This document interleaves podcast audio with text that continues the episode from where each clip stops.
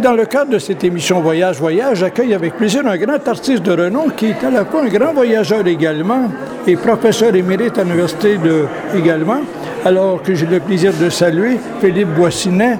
Bonjour. Oui, bonjour, euh, je me présente. Philippe Boissonnet, euh, professeur retraité de l'Université du Québec à Trois-Rivières, département des arts. Euh, Monsieur Boissonnet, je sais que vous avez voyagé beaucoup, mais on va parler un petit peu de votre art. Qu'est-ce qui vous emmène justement dans le côté artistique de, de l'art? Ben, en fait, moi, j'ai été formé en art en France, à l'École des beaux-arts, puis à l'université. Et j'avais l'idée de voyager, de, sortir du pays depuis longtemps pour pouvoir explorer des choses que je ne connaissais pas. Et euh, j'ai toujours été attiré par l'Amérique du Nord, je ne sais pas trop pourquoi, mais j'ai fait une demande de bourse, je l'ai obtenue. Je suis arrivé à Montréal, euh, j'ai fait mes études à l'Université de Montréal, puis à l'UCAM en art. Et ce que j'aimais ici en arrivant, c'est l'ouverture d'esprit, c'est euh, la possibilité d'avoir accès à des nouvelles techniques, nouvelles technologies. Euh, la relation entre les jeunes artistes et les artistes plus matures, euh, le milieu était plus ouvert en général. Et euh, donc, c'est ça qui m'a fait rester finalement au pays, au Québec.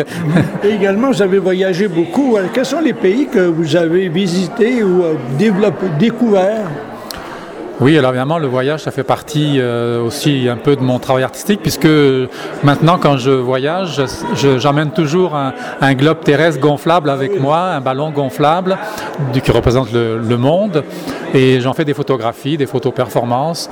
Et, euh, Justement, à ce sujet, on peut dire que vous avez vraiment euh, une passion pour le globe terrestre. Est-ce que c'est vrai? Oui, c'est la représentation de notre habitat global à, nous tous, humains. Donc c'est l'idée d'être tous ensemble en cohabitation. Et en plus de ça, bon, avec le temps, euh, avec euh, les difficultés que nous connaissons et de l'information et même de la réalité des changements climatiques, ça nous fait ressentir cet habitat commun encore plus fragile. Alors euh, j'ai beaucoup voyagé certainement en Europe, en, Amérique du Sud, souvent pour des expositions en Amérique du Nord. Euh, des fois, je n'ai pas accompagné mon œuvre. Euh, au Japon, j'ai envoyé mon œuvre. En Chine, je ne suis pas allé non plus. Des fois, on se retient de voyager parce qu'on pense à notre empreinte de carbone aussi. Alors, Mais quel est le pays qui vous a le plus marqué quand même, autant comme visiteur, si l'on peut dire, ou artiste? Oui, des fois c'est un petit peu les deux. Euh, c'est sûr que l'Europe, euh, j'ai toujours aimé l'Europe venant d'Europe, mais euh, j'ai été très impressionné par l'Australie. Je suis allé une fois seulement. J'y retournerai bien, mais c'est un petit peu loin. L'empreinte de carbone est importante. L'Argentine aussi, pour son côté accueillant, chaleureux, dynamique.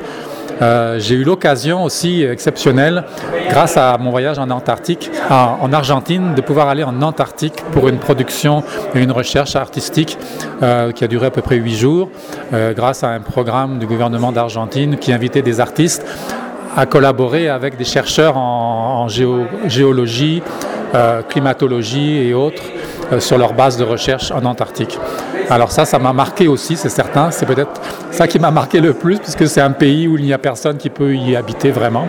Et une question qui me vient à l'esprit, elle est fait concernant le carbone. Vous faites une distinction vraiment lors de vos voyages. Pour quelle raison ou c'est quoi exactement là? C'est pas évident, euh, c'est pas évident.